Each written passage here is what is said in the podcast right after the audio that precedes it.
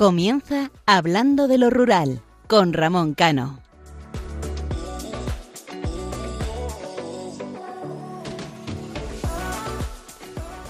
Muy buenas noches, queridos oyentes. Les habla Ramón Cano y hoy me acompaña Isaac Palomares aquí en el programa Hablando de lo Rural. Les recuerdo que nuestro programa es cada 15 días, los domingos de 12 de la noche a 1 de la madrugada, aquí en Radio María. Tienen una cita con Hablando de lo Rural. Todos aquellos oyentes que quieran participar lo pueden hacer a través de nuestro correo electrónico hablando de lo rural arroba radiomaria.es y les animo a que nos sigan en nuestra página de Facebook hablando de lo rural. Aquellos que quieran escuchar eh, programas anteriores en la página de Radio María en el apartado podcast buscan nuestro programa hablando de lo rural y ahí tendrán toda nuestra programación. En el programa de hoy hablaremos en la sección La voz de los pueblos de eh, una selección de pueblos de la provincia de Tarragona en la comunidad eh, de Cataluña. Y luego en la entrevista del día entrevistaremos a Ángel Gómez Mateo, un pintor el cual se le podría denominar como el Miguel Ángel Serrano. Luego ya daremos más datos.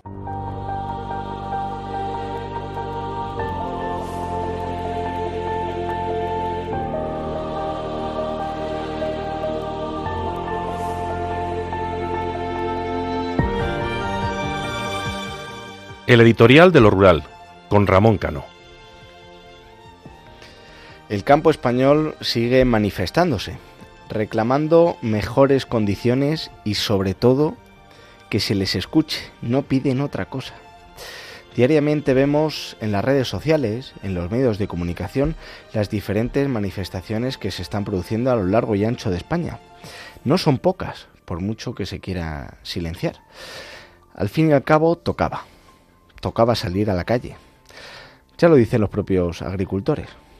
Y como la naturaleza misma, la semilla tarda en salir, pero cuando sale lo hace con fuerza. Es cierto que durante tanto tiempo se ha pensado, en término general, que la gente de los pueblos eran algo diferente a los de la ciudad, por su manera de hacer las cosas, sus costumbres, repito, entre comillas, algo arcaicas y como que el sector primario era lo que o a lo que se acogían los que no podían irse a progresar, entre comillas, a la capital. Nada más lejos de la realidad.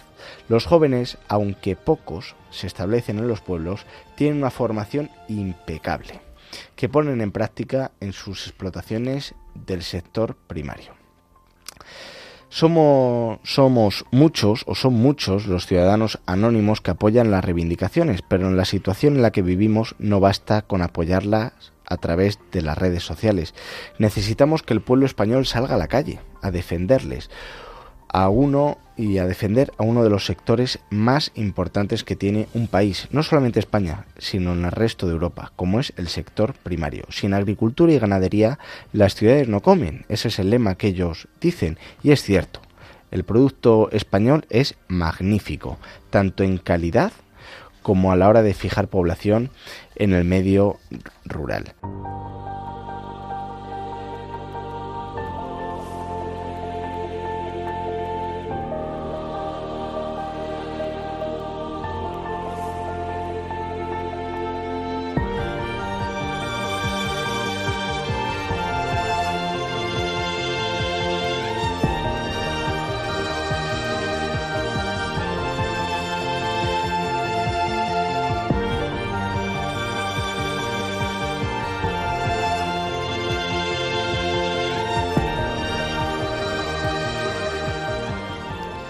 Y ahora comenzamos con el programa de una manera totalmente diferente. Isaac, muy buenas noches. Muy buenas noches, Ramón. Pensarán muchos oyentes, ¿aquí ha habido algún cambio? Bueno, cambios porque queremos mejorar, porque creo que tenemos una obligación moral cada vez más importante con, con, nuestro mundo rural y el programa tiene que ir a más y cada día tiene que ser mejor, ¿no? Entonces vamos a ir introduciendo algunos pequeños cambios que nuestros oyentes los van a ir viendo en las próximas semanas, que espero que sean de su agrado y, lo dicho, es que tenemos un deber moral muy grande y esta semana lo hemos tenido aquí en Madrid. En primer lugar, hemos comenzado con el cambio del programa simplemente con, con el comienzo. Eh, ya no es en cuanto abrimos los micrófonos mi editorial, sino primero la forma, quiénes estamos en este equipo, eh, cómo se va, cómo es la forma de contactar y posteriormente cómo se va a distribuir el, programa o qué temas se van a tratar en el programa. Tú lo has comentado, ¿no? Yo creo que también va a haber eh, no cambio de secciones, pero sí reestructuración de secciones, eh, porque mm, hay mucho contenido en este programa, son 55 minutos lo que tenemos y no podemos intentar encajarlo todo en el mismo. Entonces, queridos oyentes, no os preocupéis que el programa, como bien dice Isaac, si queremos avanzar, si queremos seguir reivindicando lo, lo nuestro, pues hay que mejorar, hay que adaptarse a lo que el oyente nos, nos pide y demanda y eso vamos a hacer aquí en Hablando de lo Rural. Y creo que Isaac, hoy tenemos una canción. ¿Qué canción tenemos hoy? Pues a mí me gusta muchísimo esta canción de Manuel García y de Mon Laferte. La danza de las libélulas es, es algo que a estas horas de la madrugada invita a bailar y espero que nuestros oyentes de alguna forma, pues eso, bailen y disfruten con nosotros.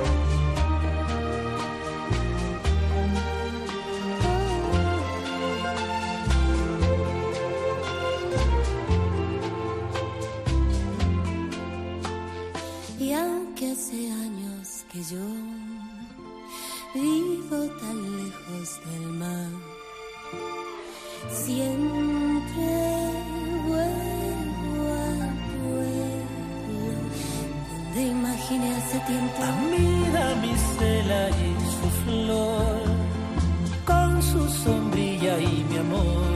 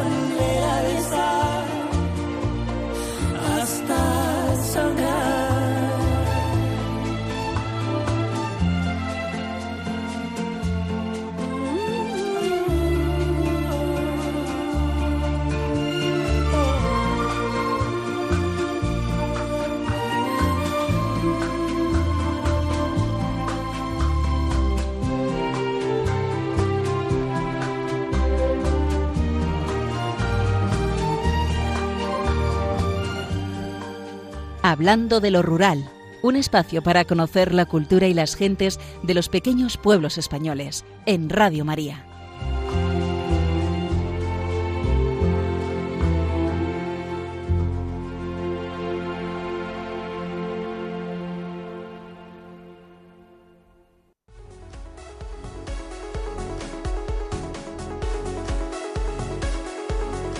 La voz de los pueblos.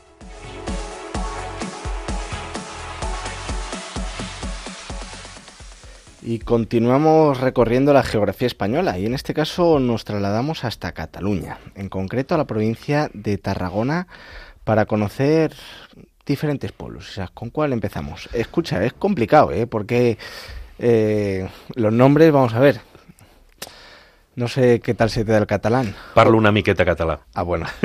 Molt Aunque soy de agudo, ¿eh? Vamos a comenzar con la Betja de Mar, que es una pequeña localidad marinera de la comarca del Baix Ebre. Se la conoce entre sus habitantes como la Cala, y esto se debe a la gran cantidad de calas que puedes encontrar o que pueden encontrar en el recinto municipal. Si oyen hablar de los caleros, se están refiriendo a los habitantes de la Betja de Mar. Las playas más populares entre los turistas son las del Alguer y Pixabaques, puesto que están situadas en el centro del pueblo, y también la de San Jordi, por su famoso castillo. Pero además de visitar estas playas, les recomendamos que se dirijan hasta las urbanizaciones de Trescales y de Calafat, y que a partir de ahí vayan descubriendo todas y cada una de las calas y calitas escondidas.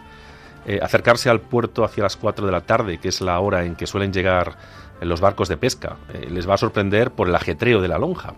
Y van a ver que un paseo rodea el puerto y van a ir encontrando bares típicos de pescadores y restaurantes con encanto donde saborear la mejor gastronomía local tradicional.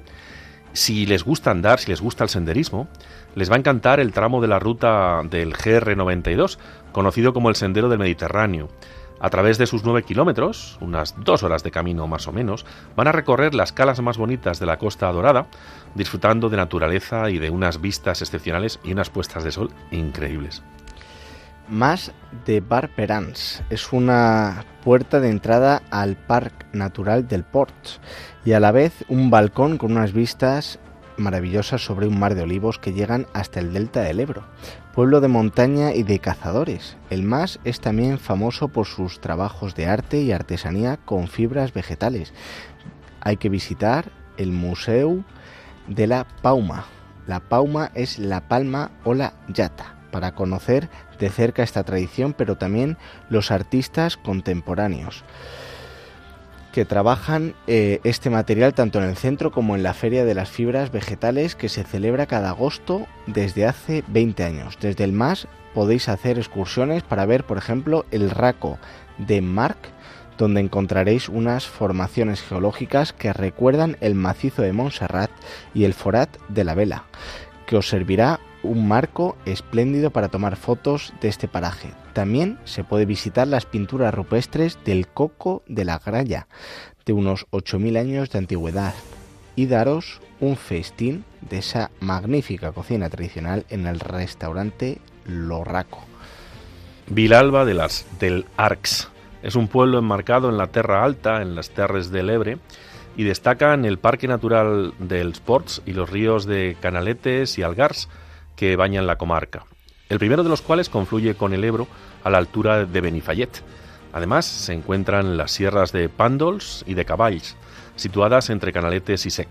Los parajes son perfectos para hacer excursiones y degustar un buen vino. Seguramente como el de agudo o el de agudo algo mejor. Bueno, el Diferente. el vino, el vino de mi padre es el mejor. Margalef. Este pequeño pueblo situado en el noroeste de la comarca del Priorat cuenta con poco más de 100 habitantes. El pueblo se adentra en la montaña con calles que suben entre rocas, hecho que lo convierte en un paraíso para los amantes de la escalada. Recomendamos sobre todo ir en coche y hacer unas cuantas curvas hasta llegar, como no Isaac, a una ermita, la ermita de Sant Salvador. También se puede ir andando, pero bueno, está un poquito lejos. Tamarit. Tamarit en la comarca del Tarragonés es un antiguo pueblo de la Costa Dorada, conocido por el castillo que se levanta sobre la arena justo delante del mar. Los tamaritenses cuentan que antiguamente en el mismo lugar donde se encuentra el castillo, había un torreón de vigilancia para proteger el comercio marítimo y para defenderse de los ataques de piratas, de corsarios y de musulmanes. Van a poder visitar algunos restos del antiguo castillo y el recinto de la Villa Closa, declarada bien cultural de interés nacional, que es un antiguo núcleo medieval amurallado del cual la primera referencia histórica fecha de la segunda mitad del siglo XI. Este conjunto está formada por, formado por las antiguas prisiones municipales, la vicaría, la iglesia de la Asunción, la casa del Comú, la plaza de la iglesia, dos torres, una batería del siglo XVI y los restos de la muralla construida en época de Pedro III el Ceremonioso. No se pueden perder la iglesia de Santa María de Tamarit, que es de estilo románico, con planta rectangular, dos capillas laterales que fueron añadidas en el siglo XIV. Del interior podemos destacar el altar, mayor, el altar mayor de estilo barroco. Sus playas impresionantes, amplias, de arena fina y aguas poco profundas. Es un pequeño municipio de aires medievales situado en la comarca del Baix Camp, tiene una leyenda que indica que los alrededores del pueblo estaban habitados por unos animales llamados dips, que acabarían dando nombre a la localidad. Se asemejan eh, mucho a los perros, tal como puede verse en sus representaciones en el retablo antiguo de Santa Marina. Se dice que estos dips salían por las noches y como si fueran perros vampiros se alimentaban de la sangre del ganado del pueblo. Eh, ¿Cómo no? una visita obligatoria es la iglesia parroquial de Santa eh, María, que tiene elementos góticos como la vuelta del ábside y de la portalada románica, restaurada en 1959. Los retablos fueron quemados en el 1936.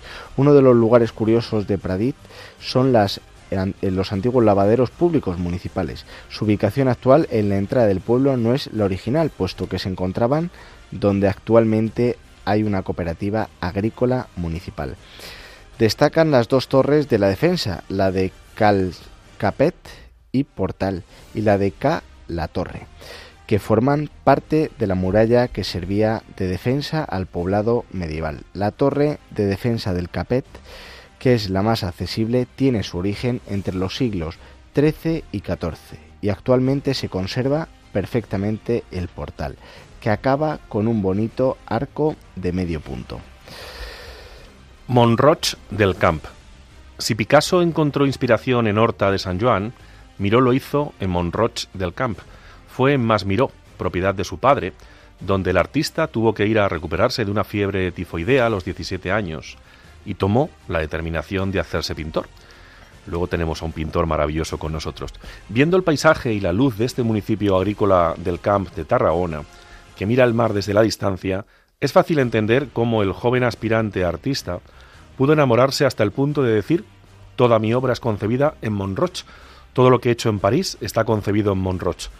Pueden visitar el casco antiguo, hacer una ruta en bicicleta hasta la ermita de la Verge, Verge de la Roca, explorar las calas de Miami Playa, algunas vírgenes o semivírgenes, o simplemente pasear por el paseo marítimo, donde van a encontrar buenos lugares, como no, para comer y para tomar el vermú. La Vilella Baixa.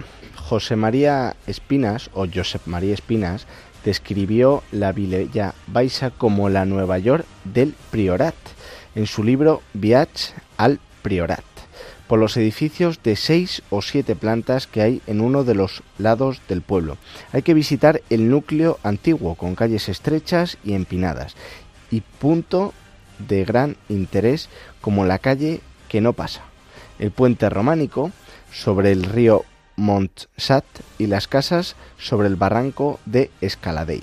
También es una buena opción contratar una visita guiada a las bodegas y molinos que hay en el pueblo y probar sus excelentes vinos y aceites. En un, es un lugar ideal para los amantes de las rutas, sea a pie o en bicicleta, puesto que hay una gran red de caminos para disfrutar en la sierra del Monsat y de los ríos Escaladei y Monsat.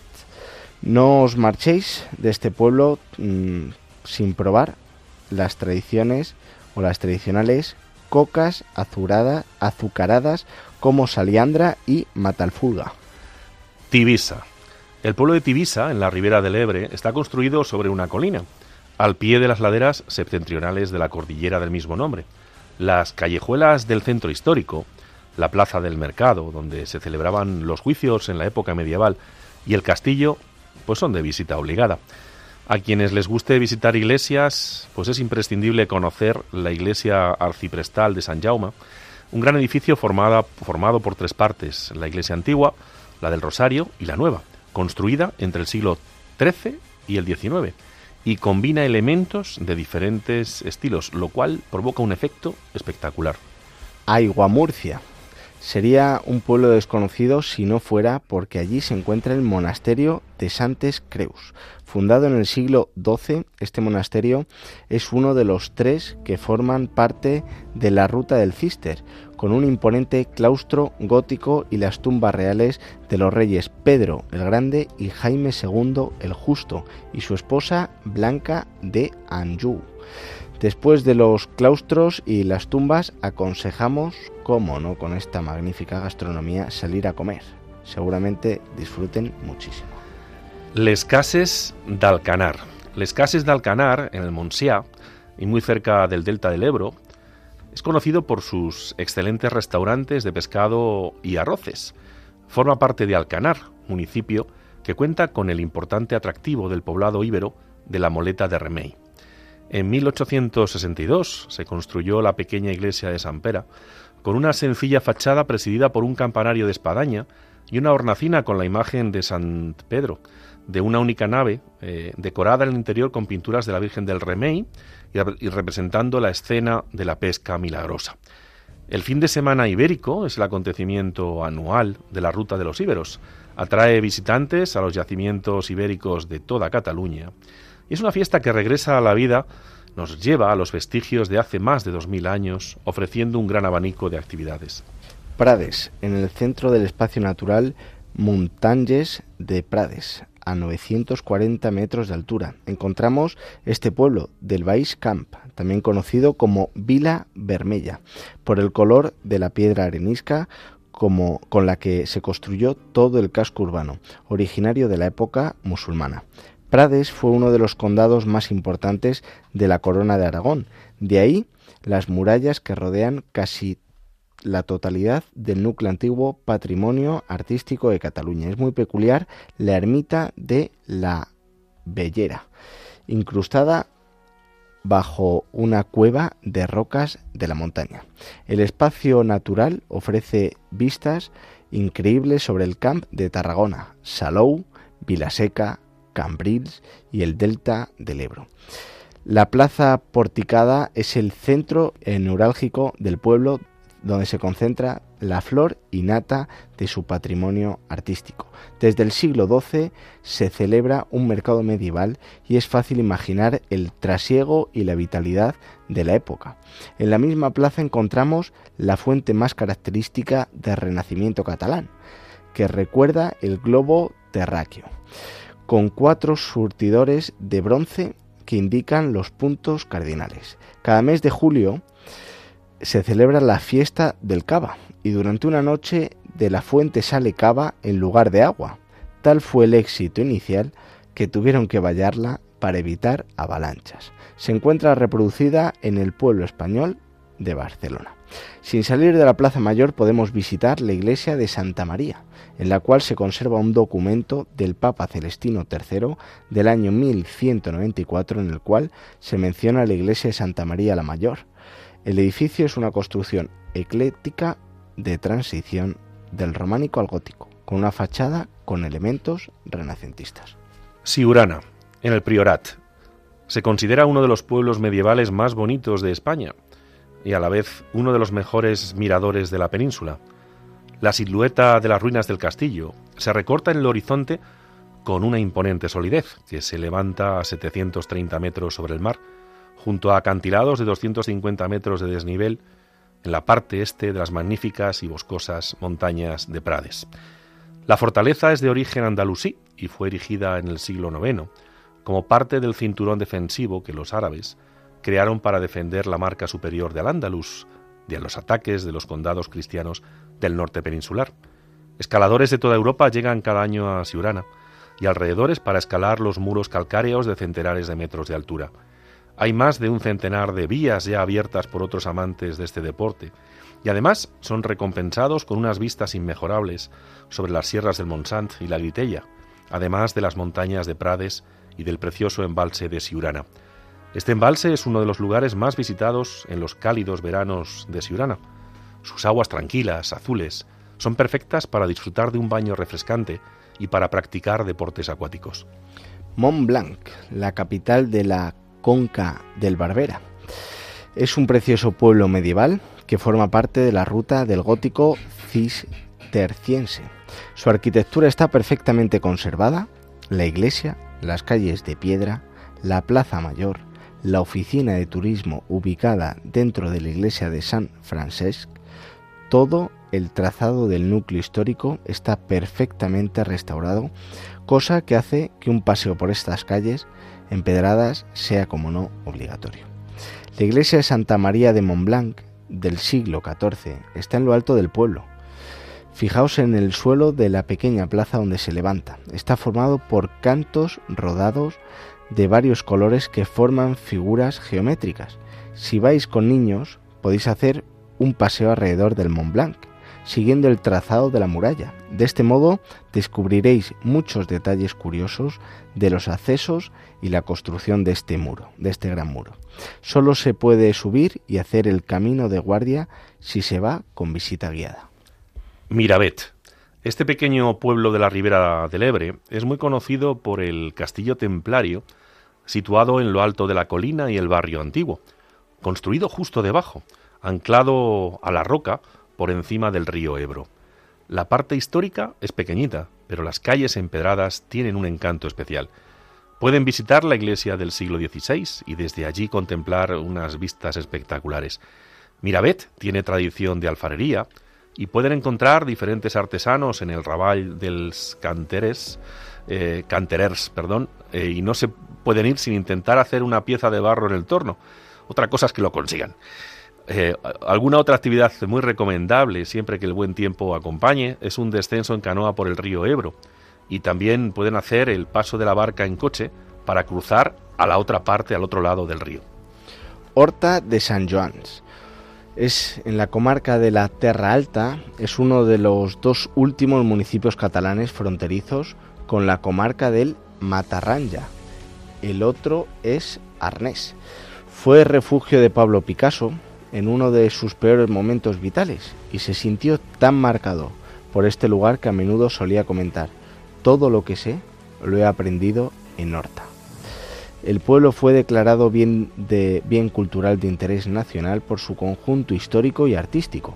Destacan la iglesia románica gótica del siglo XII, las calles estrechas y empinadas, el Centre Picasso, el Ecomuseu del Port, la antigua prisión de Horta y el Parot, un olivo declarado árbol monumental por su antigüedad bimilenaria, y cerca de Horta de San Juan pasa la vía verde de la Terra Alta, formada por la antigua línea ferrocarril Val de Zafán.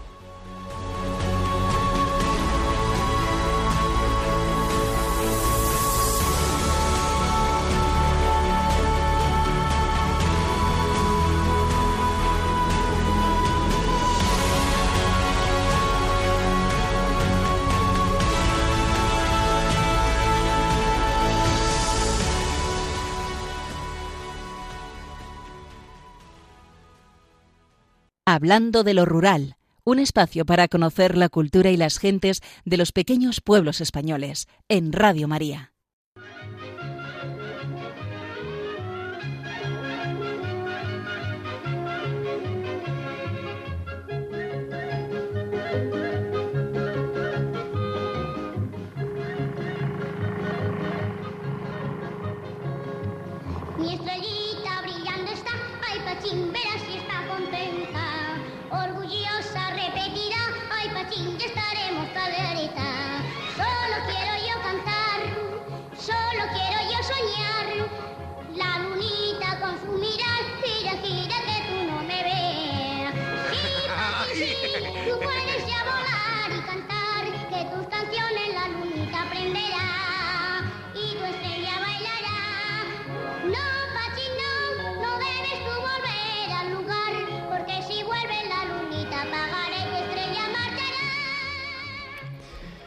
Hoy en la entrevista del día tenemos a Ángel Gómez Mateo, pintor, como bien decía Isaac, y dicen las malas lenguas que podría definirse como el Miguel Ángel Serrano.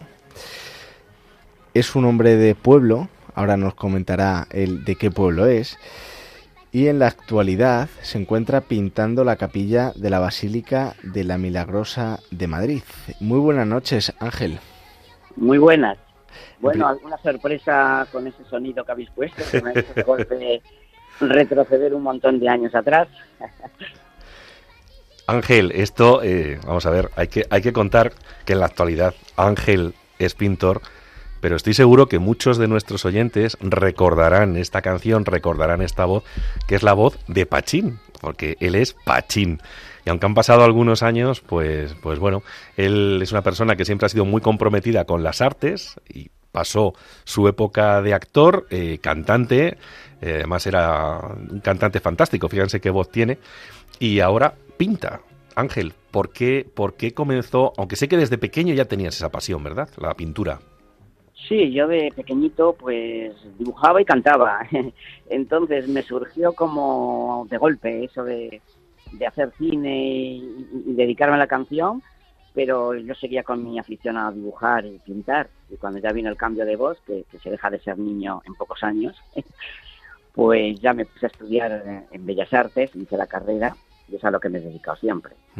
Ángel, eh, ¿cómo, ¿cómo llegó ese momento en el cual te haces actor? Porque era, eras, eras un niño en tu pueblo. ¿Cómo surge aquella maravillosa historia para que nuestros oyentes lo sepan? Pues mm, fue todo caído del cielo prácticamente, porque yo vivía en un pueblecito de la Sierra de Salamanca, que en aquella época ni, ni tenía carretera. y, y bueno, un estudiante de la Tuna me oía cantar en el pueblo y la gente que iba al pueblo a comprar vino y eso. Y me llevó a Salamanca a un festival por Navidad que había en el Teatro Bretón. Y bueno, gustó tanto lo que yo cantaba y eso que ya mi padre me dejó allí estudiando piano. Y la profesora que tenía un, un amigo periodista aquí en Madrid, José de Juanes, pues le habló de mí y esta su vez le habló a los productores que, que habían hecho las primeras películas con Joselito. Y se ve que tendrían interés en volver a recuperar otro Joselito, ¿no?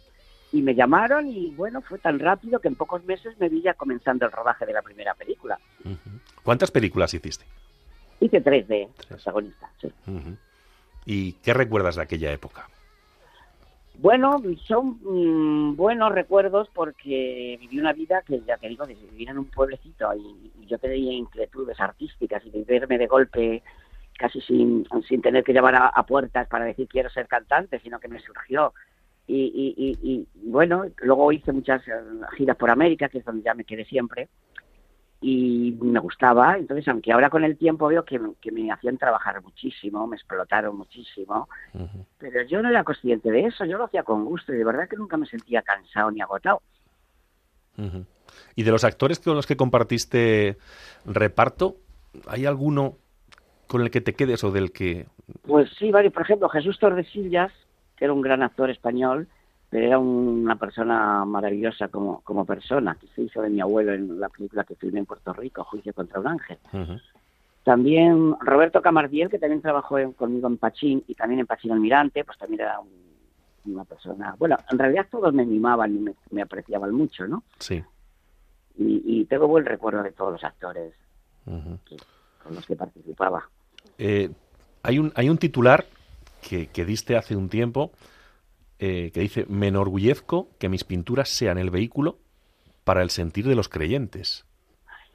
Sí, es que, eh, bueno, yo de pequeñito, cuando vivía en mi pueblo, que cantaba y dibujaba, pero bueno, vivía enfrente de la iglesia y al lado de la casa del cura, y, y, y todo eso es- desde pequeño me impresionó y me gustaban mucho las, todos los actos religiosos, las procesiones, y yo me gustaba jugar, hacer altares, y, y entonces, pues, mm, yo dibujaba en el pueblo Cristos y vírgenes, en el frontón, en las lanchas de una plaza, y la gente no lo pisaba, y bueno, luego me surgió lo de artista y ya, pues, pero al hacer Bellas Artes, pues yo volví a retomar la afición por los temas religiosos y, y, como verdaderamente no hay muchos pintores que se dediquen a eso, pues yo he tenido la suerte de, por ejemplo, hacer una obra importante para la Catedral de Salamanca, eh, aquí en Madrid para la, Milagrosa, eh, pues un pueblo de, de- de León que hice casi todas las cosas de la iglesia en Villa Quejida, incluso las caldas de Oviedo, bueno, que me, me, me dedico mucho al tema religioso, que aparte que no hay muchos pintores que lo hagan, pero es que me, me gusta porque como mi pintura es también muy simbólica y muy...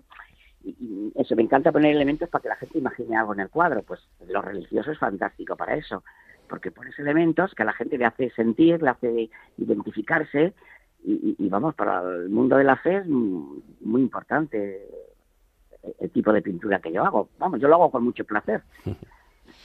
Ángel, eh, hablas de tu pueblo, de tu pueblo de Salamanca, pero no nos has citado el nombre. Y nos gustaría, mm, aquí que somos muy defensores del medio rural, eh, coméntanos, en primer lugar, cuál es el Sí. nombre de tu pueblo y en segundo lo lugar, me matan en mi pueblo.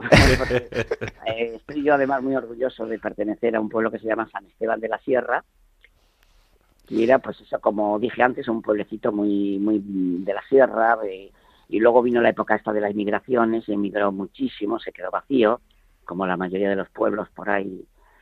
Y, y- y- y de hace unos años para acá, pues vino un, un chico que es muy amigo mío, que es alcalde, con ganas de, de hacer muchas inquietudes, de recuperar el pueblo, y lo está consiguiendo, porque ha aumentado los habitantes, aunque ahora solo tiene 371, pero tenía bastantes menos, está consiguiendo que se empadronen nuevas parejas, le da ayudas de che- que es bebé, eh, bueno, ha creado una, una guardería para niños totalmente gratis, bueno, ha hecho una residencia para ancianos, donde la ventaja de- del pueblo es que los ancianos siguen estando en su entorno, salen a la puerta a tomar el sol y toda la gente que pasa les conoce y los conocen. Entonces, eh, eh, para mí eso es fantástico, es el sitio ideal de, tener una residencia de ancianos. Y bueno, se, no sé, un para de organizar cosas deportivas, marchas. Y yo tú he tenido, vamos, yo quiero colaborar en todo lo que pueda y, y crearon un certamen de pintura que le pusieron mi nombre y voy todos los años pues con mucho placer a, a, a- los premios y, y- y va gente pues que francamente pinta muy bien. Tiene un nivel muy alto el certamen. el otro día decíamos que en el mundo rural hay gente y personas maravillosas. Y este es tu caso, que además eres embajador de San Esteban de la Sierra en Salamanca. Como comentabas eh, a lo largo de la entrevista, te fuiste muy pequeño y nos has comentado algunas anécdotas de cómo hacías altares y los dibujabas en el frontón con carbones. ¿Qué más recuerdas de tu pueblo antes de dar el salto eh, a la música, al cine y ahora posteriormente a la pintura? Es decir, ¿qué recuerdos de la infancia que yo creo que todos los que somos de pueblo lo tenemos y que siempre nos acompañan a lo largo de nuestra vida personal y profesional? Pues tengo muchos recuerdos a pesar de que viví muy pocos años, porque a los siete años es cuando salí del pueblo. Y, y- pero incluso cuando voy ahora sé más cosas que gente actuales de, costumbres que había antes y cómo se celebraban las bodas, todos los acontecimientos. Tal vez por eso, como era vecino de la iglesia y estaba yo muy al tanto de todo lo que sucedía. Y- y bueno, tengo grandes recuerdos eh, de la música. Por ejemplo, mis tíos eran los músicos del pueblo y yo desde chiquitito pues iba allí al templete donde ellos tocaban, me sentaba allí y, y- bueno, y de vez en cuando ya cantaba una cancioncita. Desde que mi tío, uno de mis tíos de los músicos, fue un poco el, el que me sembró, el, el- me, enseñaba las canciones que estaban de moda y, y- y gracias a él pues yo seguí con esa afición a, a cantar. Se podría decir que eres como uno de los artistas del Renacimiento que hacían de todo. Pues la verdad es que me sentí así cuando eh, tuve la ocasión de, en el pueblo de Villa Quejida de León, eh, que un señor que había nacido allí, pues bueno, empezó a, a- crear cosas para el pueblo, ayudarlo, y me conoció a mí y, encajamos también que me encargó de todo. Yo me sentí como Miguel Ángel. Yo le diseñé la plaza del pueblo, le diseñé los bancos, le diseñé la fachada del ayuntamiento, eh, la fachada de la iglesia, otra plaza delante de la iglesia. Eh, bueno, hasta el pórtico del cementerio se lo diseñé yo. y claro, le pinté bastantes cuadros para la iglesia, para el ayuntamiento, para el centro cultural, que también lo diseñé yo. Entonces fue una experiencia fabulosa porque yo sin tener idea de arquitecto ni nada de todo eso, pues me sentía como Miguel Ángel. Ángel, hay mucha gente que, que, piensa que el mundo rural está muerto. Pero yo creo que tú eres un ejemplo, y alcaldes como, como el de tu pueblo, eh, de que se puede revertir la situación cuando hay ganas, cuando hay ilusión. Eh, el mundo rural español es precioso. nosotros lo llevamos aquí defendiendo ya unas cuantas temporadas y nos, estamos súper contentos de ello porque hay gente extraordinaria. ¿Cómo transmitirías tú al, resto de, pueblos de, de, España ese sentimiento, ese sentido de hacer las cosas bien para, para, para que nuestros pueblos sigan vivos y sigan adelante? Pues me encantaría que todos tuvieran a un Antonio Labrador, como es el alcalde de mi pueblo, tan decidido a, luchar por todos los lados, a organizar de todo y darle vida a todo. Y, yo colaboro lo que puedo, pero vamos, eh, muy poquito para lo que ellos organizan.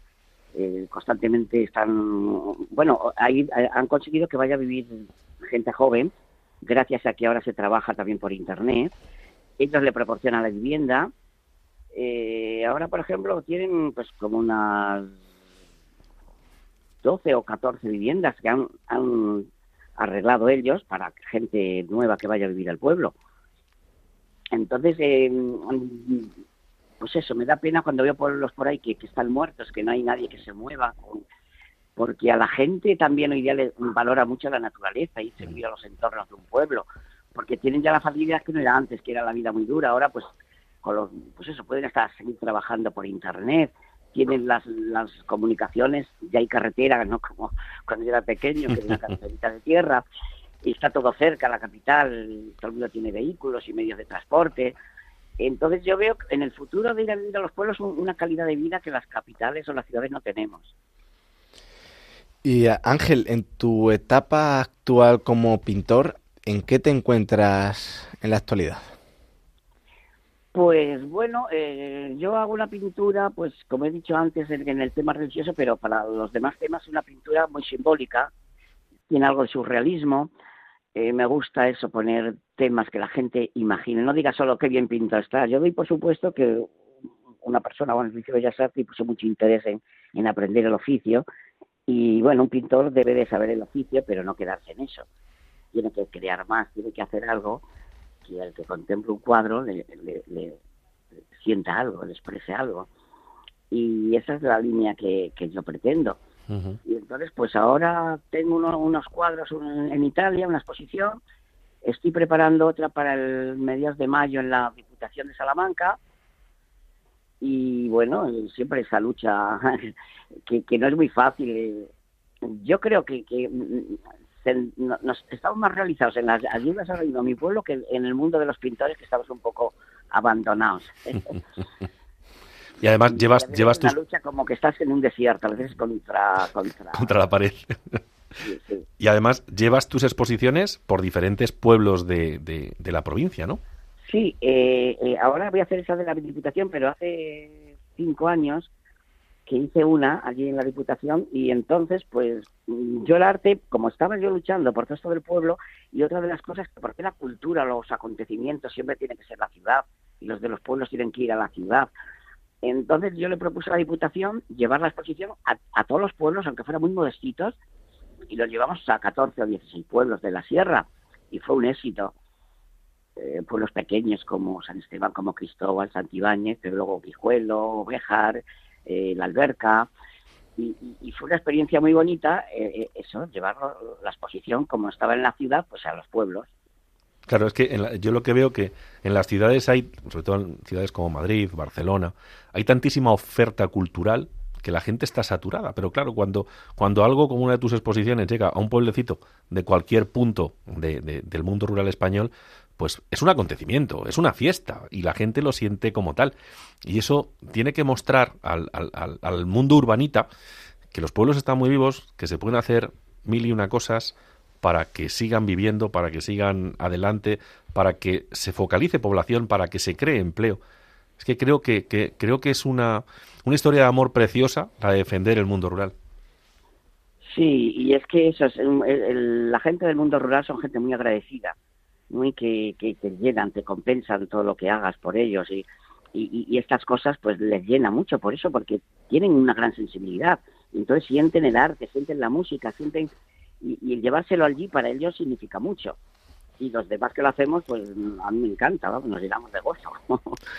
Ángel, eh, escucharte hablar eh, ya no solamente mm, de tu pueblo, de la pintura, eh, de tu etapa anterior, ya no solamente te podrían denominar el Miguel Ángel Serrano por la pintura, sino también el Miguel Ángel Serrano por la pasión eh, con la que hablas de tu pueblo y por consiguiente por el resto de municipios del, del medio rural. Y la verdad que mm, nos alegra y estamos aquí en, en el estudio eh, sonriendo porque de verdad que transmitir esos valores, transmitir esas emociones eh, y, recordar etapas eh, actuales y pasadas en tu pueblo, pues yo creo que es la forma desde el que nuestro programa, hablando de lo rural, quiere transmitir esa positividad al resto de, de oyentes. Así que de verdad desde, desde aquí eh, muchísimas gracias por, en primer lugar, por la magnífica labor que realizas en tu pueblo y, en, y seguramente en toda la provincia de Salamanca. Cuando quieras, eh, te vienes para la provincia de Ávila, eh, que, que estaremos encantados de, de acogerte y sobre todo de seguir transmitiendo, como te he dicho y repito, ese amor, esa pasión por, por tu pueblo, por el medio rural y de seguir haciendo esas magníficas pinturas que estamos viendo aquí en, en, la, en la pantalla. Así que Ángel, de verdad, muchas gracias por estar aquí esta Pues noche en Hablando de lo Rural. Gracias por esos elogios que son inmerecidos, porque yo simplemente eh, siento pasión eso por mi pueblo, por los pueblos en general, pero vamos, yo no, no aporto nada tampoco del otro mundo, de verdad. Solamente que lo siento y lo hago con el corazón, pero nada más. Pues querido Ángel Gómez Mateo, Pachín, muchísimas gracias por, por este ratito que nos has dedicado esta madrugada del sábado al domingo. Y lo que te ha dicho Ramón, aquí tienes tu casa, aquí tienes dos amigos, dos locos como tú del mundo rural y siempre segui- seguiremos caminando juntos. Muchas gracias. Yo también, siempre que en algo pueda colaborar o aportar, aquí estoy. Un abrazo muy fuerte, amigo. Gracias. Hasta pronto.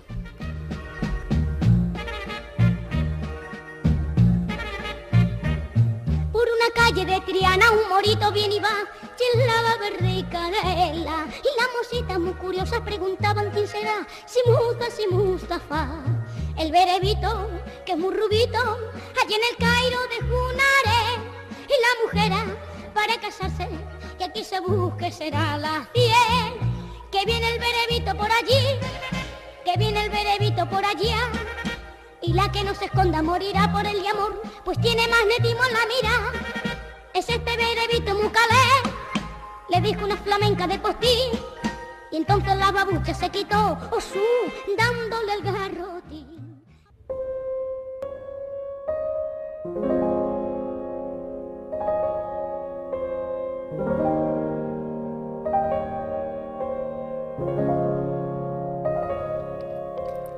El pensamiento del día con Isaac Palomares. ¿Cómo se le dice a un hijo pequeño que su padre no volverá más a casa? Que no podrá darle un beso, abrazarle, llevarle en los hombros por la calle en un día de fiesta. ¿Cómo se dice a un hijo de corazón verde que su padre no volverá a estar el día de la patrona en formación en el patio de su cuartel mientras se canta el himno que comienza con Instituto Gloria a ti? ¿Cómo se dice a un hijo pequeño que el homenaje a los caídos en que había participado su padre muchísimas veces, a partir de ahora también va a ser por su memoria? Hace dos semanas, a estas horas, los cuerpos sin vida de David y Miguel Ángel, dos guardias civiles, dos ángeles de verde en la tierra, eran velados por familiares, compañeros y amigos. Vivimos tiempos difíciles, tiempos en los que esta sociedad está perdiendo muchos de sus valores, principios, que nos han inculcado nuestros padres y abuelos, y lo está cambiando por pseudovalores, en los que el hombre se erige en sumo hacedor. Todos los que me conocen, todos los que me suelen escuchar, saben que mi corazón es verde y que siente como lo hacen todos y cada uno de los guardias civiles, los del ayer, los del hoy, los del mañana. Saben que siempre podrán contar con mi voz para dar visibilidad a los que lo merecen, a ellos. Estoy seguro de que ustedes a lo largo de sus vidas han escuchado muchas veces aquello de que el tiempo lo cura todo, pero yo soy de los que piensa que hay actos, pérdidas, que nunca se olvidarán, que marcarán el camino en la vida de los tres pequeños hijos de los dos agentes de la Benemérita. Carmen, Axel y Dorian ya no podrán abrazar a sus padres, que con esfuerzo, sacrificio, ingresaron en la institución más valorada por los españoles. No podrán ponerse sus boinas, el tricornio, tras darles un beso al finalizar uno de los actos oficiales en los que participaban. No podrán mirarlos a los ojos y decirles papi te quiero. No podrán disfrutar de días de fiesta en Nogarejas, en la provincia de León, o de días de playa en San Fernando. Echo de menos en esta sociedad la forma en la que sienten muchos, tanto de pueblo como de ciudad. Echo de menos más sentido común, más sentimientos, a la hora de analizar y valorar una noticia sobre una pérdida humana en circunstancias terribles, como las que ocurrieron el 8 de febrero en Barbate. Echo de menos más empatía con las familias, más cariño por parte de todos hacia esos ángeles de verde, que ya caminan por el cielo con los Padial, con los Yuste, con los Conde, con los Galloso. Esta sociedad de las tecnologías, de lo moderno, nos lleva por la vida como pollos sin cabeza, como almas muchas veces en pena que viven por vivir sin darse cuenta que la vida es el don más preciado que nos ha dado Dios, sin darnos cuenta de que muchos pasan por la vida, pero la vida no pasa por ellos. ¿Se preguntan ustedes alguna vez para qué han venido al mundo? ¿Para sobrevivir? ¿Subsistir? Yo les digo que debemos sentir, vivir, amar. Luchemos por lo nuestro y los nuestros, honremos a nuestros héroes, esos que sin pedir nada a cambio dan la vida por los demás, esos que podemos encontrar en cualquier pueblo, montaña, camino, playa de nuestro país, esos que juraron amor eterno a España, esos que partieron sin deber partir, únicamente por la maldad de ciertos seres inhumanos sin alma, sin corazón, unos seres inhumanos que les han arrebatado a Carmen, Axel y Dorian las sonrisas eternas de sus padres. Descansar en paz, Bobby, Miguel Ángel.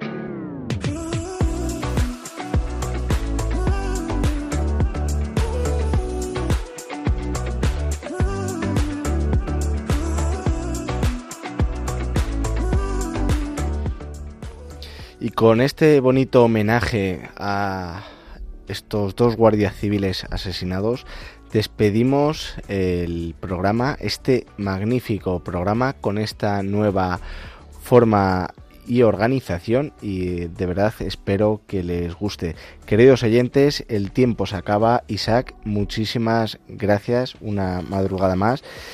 Y para los que nos escuchan, nuestro correo electrónico es hablando de lo rural radiomaria.es y nuestros mm, programas anteriores en el apartado podcast de Radio María ponen hablando de lo rural y ahí tienen todos nuestros programas de esta tercera temporada. Y ahora sí, queridos oyentes, nos vemos en 15 días. Hasta pronto.